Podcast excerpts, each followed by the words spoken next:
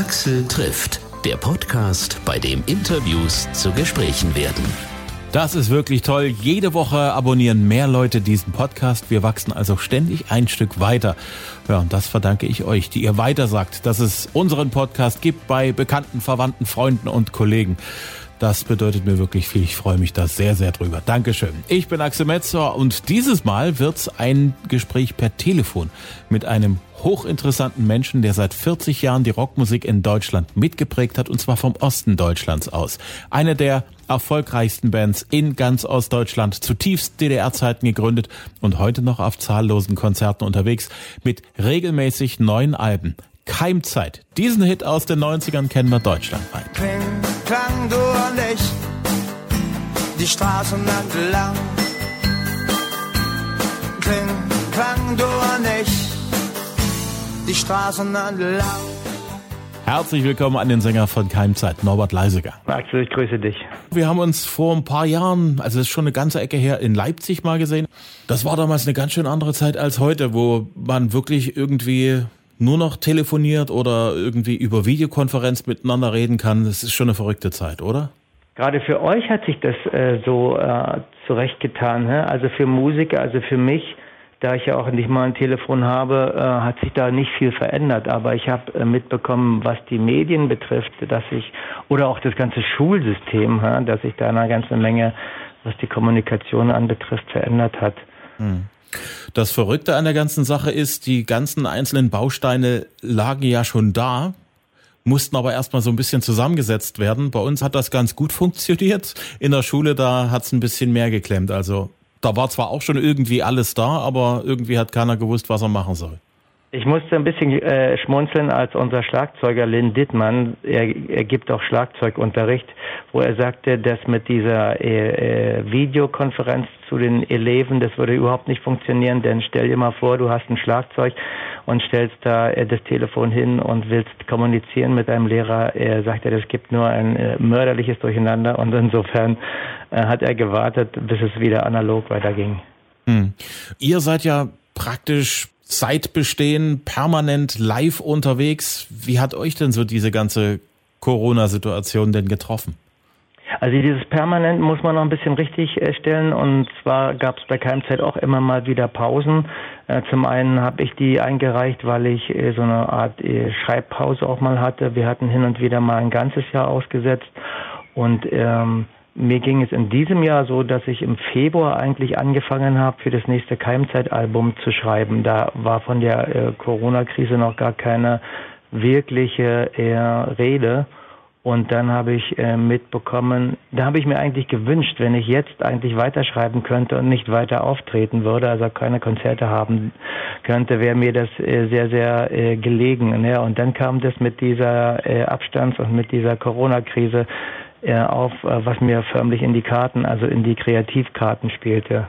Hm. Ja, und so gesehen ähm, haben eigentlich ähm, die große Arbeit bei Keimzeit jetzt Dirk Tscherner, also unser Manager, und Anke Eilert, die äh, Managerin, äh, zu tun gehabt, um äh, die Konzerte zu verlegen, um Absagen und äh, äh neue Regelungen zu treffen. Also die Arbeit lag dann mehr im Büro.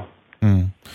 Ähm du brauchst wirklich immer auch so Zeit für dich, wo du dann auch wirklich mal so ein bisschen, wie sagt man das, dich, dich so in die Einsamkeit zurückziehst, um dann neue Sachen, neue Songs, neue Ideen auszubrüten und dann auszuarbeiten?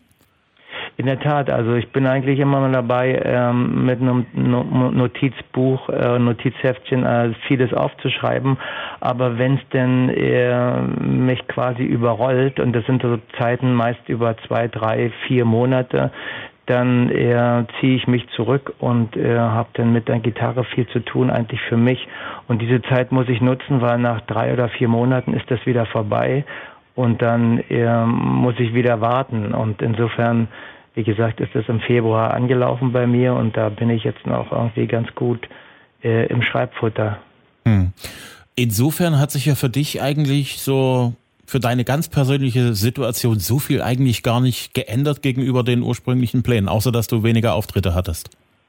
Du sagst es. Ähm, was ich interessant finde, ist ja so und so für jemanden, der schreibt, es wird jetzt nicht nur Songschreibern äh, angehen, sondern auch ähm, die Literaten, dass immer dann, wenn sich in der Gesellschaft einiges oder vieles verändert oder auch Krisen äh, einstellen, dann haben wir äh, Futter, dann, äh, dann kriegen wir unsere Themen quasi äh, vor die Nase gesetzt und dann müssen wir einfach nur den Bleistift spitzen und äh, dranbleiben. Und insofern bin ich gespannt, was es als nächstes äh, auch für Romane, was äh, also in der Belletristik und in den schönen Künsten sich daraus entwickelt. Wir brauchen sowas.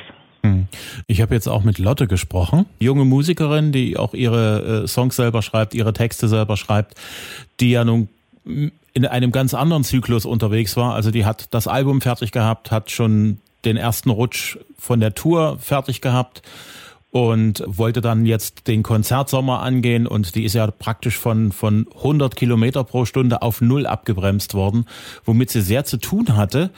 Aber auch die sagt, als sich der Staub so ein bisschen gelegt hat, plötzlich kamen dort Ideen, Gedanken für neue Songs und so weiter und so fort. So besondere Zeiten fordern das ja wirklich auch heraus, oder? In der Tat. Ich meine, das ist sehr ärgerlich, wenn man gerade in den Startlöchern äh, stand im März und äh, musste dann wieder raustreten. Äh, das ist eine Timing-Sache. Äh, manchmal ist es eben halt sehr von, vom, vom zeitlichen Ablauf sehr, sehr äh, ungünstig, dass man quasi aus den Konzerten raustreten muss. Manchmal wird man ja einfach auch nur krank und kann bestimmte Konzerte gar nicht spielen. Sowas gibt es natürlich auch noch. Und ähm, in dem Fall äh, bei den Künstlern, die jetzt ab März diesen Jahres schon eigentlich in die Tour treten wollten und da jetzt äh, zurücktreten mussten, ähm, da ähm, habe ich da so Mitempfinden empathisch, wo ich denke, ja, die, denen ist es sicherlich äh, sehr, sehr ungelegen gekommen. Aber bei uns ist es ja so, wir haben im letzten Jahr das Schloss veröffentlicht, also unser Album und äh, werden jetzt in diesem Jahr ins zweite äh, Schlossjahr gegangen, so wie man das vielleicht bezeichnen kann. Und äh, nun das schieben wir einfach auf, so dass wir wahrscheinlich, ähm, was Keimzeit betrifft und Keimzeit Akustik, ähm, zum Ende des Jahres nochmal äh, mehr aktiv werden und dann das restliche schon auf 2021 äh, verlegt haben. Hm. Die große Herausforderung für viele Künstler, die live auftreten wollen, ist, äh, wie kriegen wir das denn jetzt hin?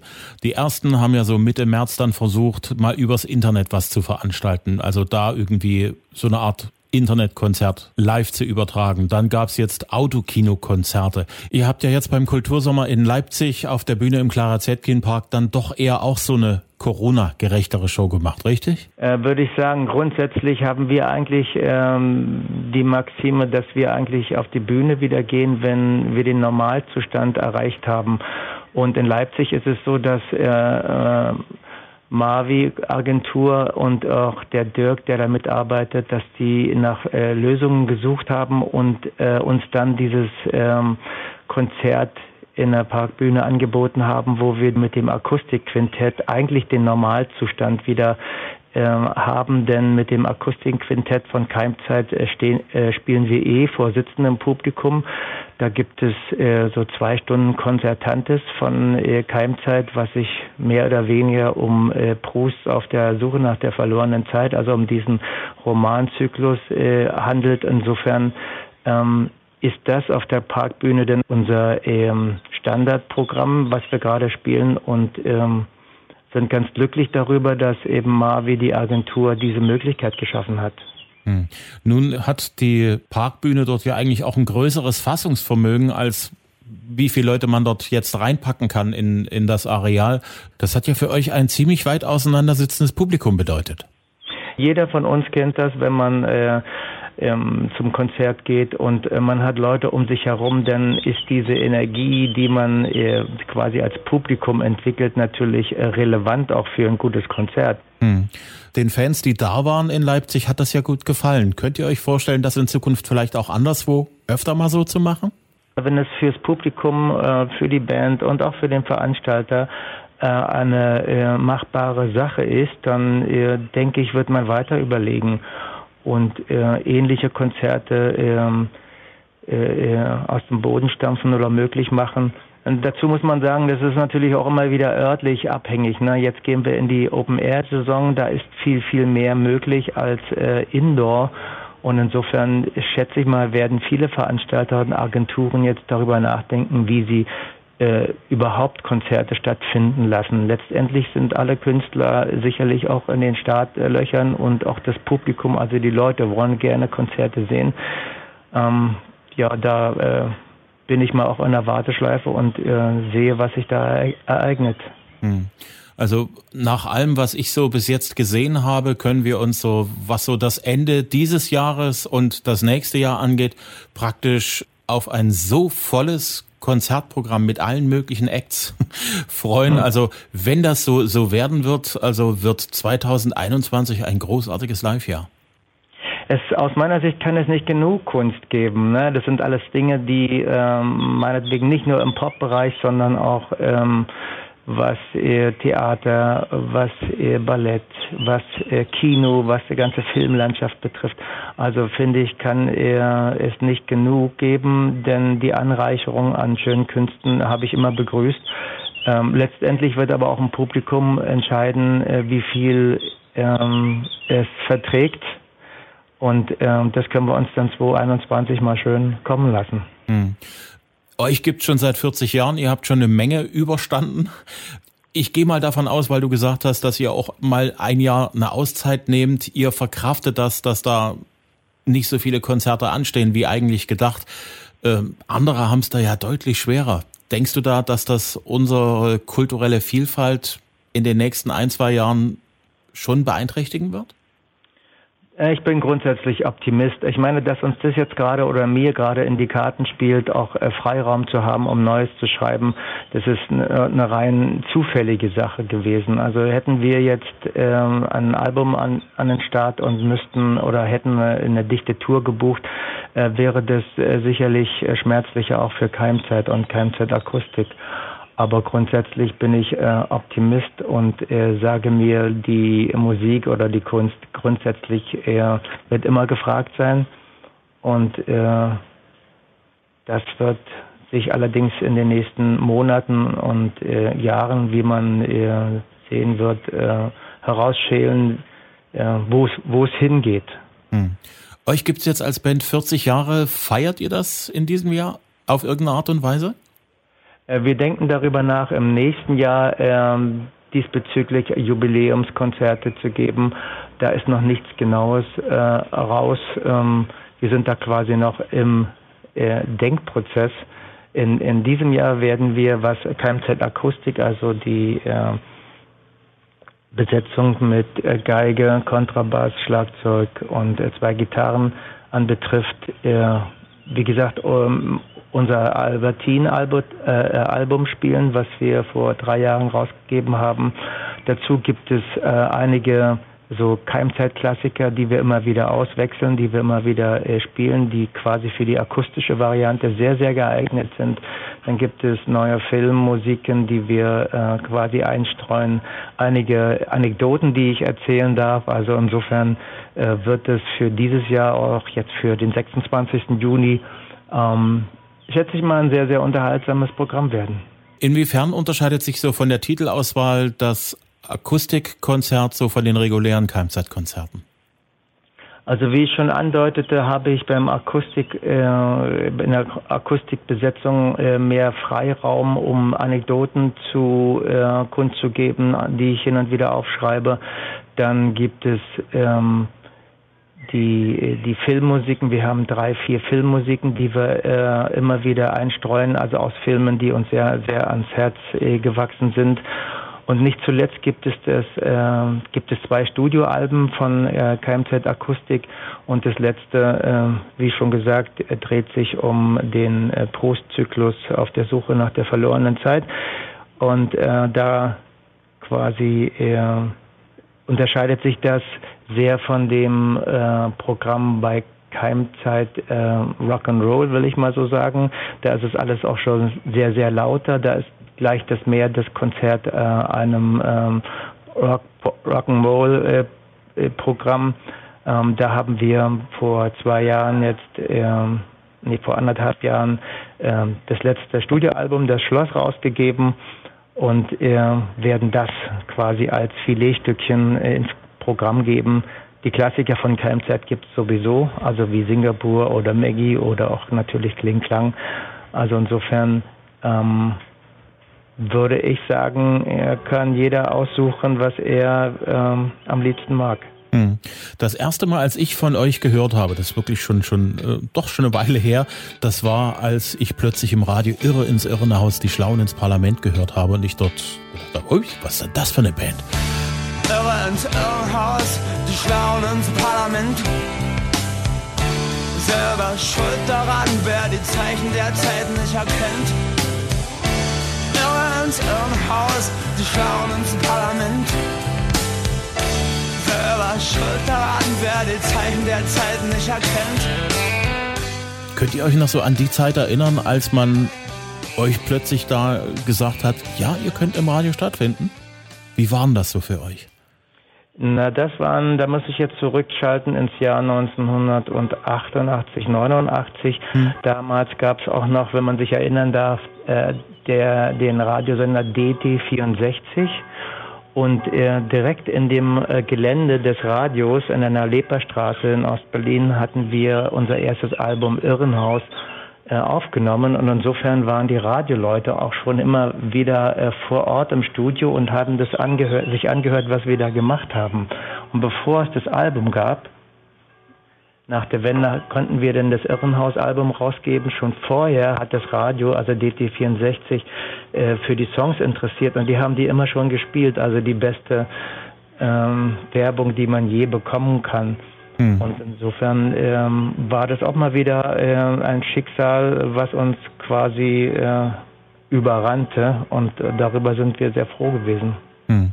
Ihr wart auch damals schon irgendwie im richtigen Zeitzyklus, nachdem man euch erstmal ignoriert hat und dann irgendwie, ich kann mich erinnern, es stand damals auch in irgendeiner Zeitung drin, dass das also eine fürchterliche Band ist, die sich schon so einen Namen gibt. Keimzeit, was soll das denn sein? Oh. Äh, solche Geschichten äh, hat es ja da permanent gegeben. Plötzlich wart ihr auf dem Weg gesehen zu werden, ihr habt eine Öffentlichkeit bekommen und dann war die Mauer im Prinzip auch schon weg, ne? Richtig, das sind so Dinge, die hat ja keiner vorher, zumindest auch von uns, nicht vorausgesehen und überhaupt nicht einkalkuliert. Wir äh, waren da gerade gut zehn Jahre ähm, in den, äh, sagen wir mal, konzertant unterwegs im Osten Deutschlands und hatten uns eine eher, wenn man so sagen kann, eine, eine Fanbase erspielt. Äh, und als es dann losging äh, nach, der, nach dem Mauerfall auch mit den äh, Alben von Keimzeit, konnten wir uns natürlich über, darüber freuen, dass man uns schon kannte und dass, wie gesagt, Radio, Radio, Radio DT64 unsere äh, Musik spielte. Also es ist ein, sagen wir mal, eine äh, tolle Zufälle, die da aufeinander trafen und die uns natürlich begünstigt haben. Hm. Damit äh, trifft ja euer runder Geburtstag im Prinzip ja jetzt, na gut, es sind 30 Jahre, dass die Mauer gefallen ist und Deutschland sozusagen wieder ein Land geworden ist. Im Oktober werden wir ja wieder, denke ich mal, alle in den Medien viel, viel darüber erzählen und auch viel sehen können. Was hat für euch damals so konkret der Mauerfall und die Zeit bis zur Wiedervereinigung als Band bedeutet?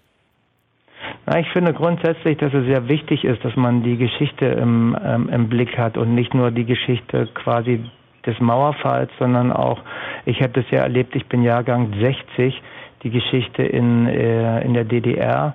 Und äh, wenn man das im Blick hat, äh, ist man möglicherweise auch heutzutage 2020 ein wenig schlauer über äh, gesellschaftliche Veränderungen.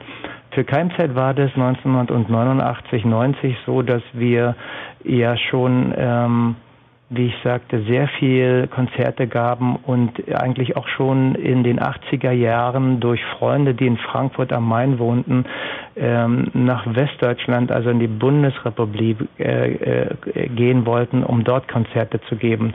Ähm, das war dann erst nach der Wende möglich. Insofern äh, waren wir natürlich oberglücklich, als die äh, deutsch-deutsche Mauer fiel. Dann gab es noch natürlich den Aspekt der Instrumente oder der ganzen Verstärkertechnik, die sich ja dann, ähm, sagen wir mal, wenn man sich auf die äh, Produkte der DDR bezog, ähm, sehr, sehr schmal ausgab. Man hat immer schon in den 80ern so ein äh, äh, Schwarzmarkthandel mit West-Berlin äh, am Laufen gehabt, so dass man sich Gitarren und Verstärker eigentlich äh, aus West-Berlin äh, schicken ließ. Und alles sowas war dann äh, natürlich ab den 90ern äh, für uns äh, leichter zu haben und äh, insofern haben wir, glaube in den Anfang 90ern glaube an die 120 Konzerte in den Jahren äh, pro Jahr gehabt. Ja, es lebte sich äh, dann mit Keimzeit ordentlich auf. Hm.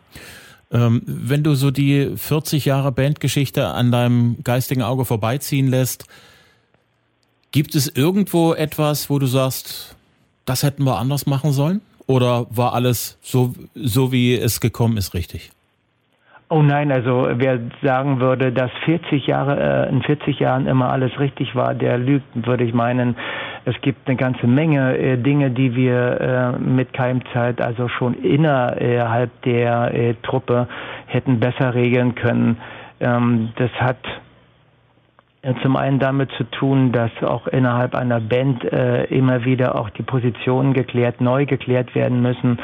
Ähm, und ähm, das hat damit zu tun, dass wir auch äh, bestimmte Konzerte ordentlich vergeigt haben.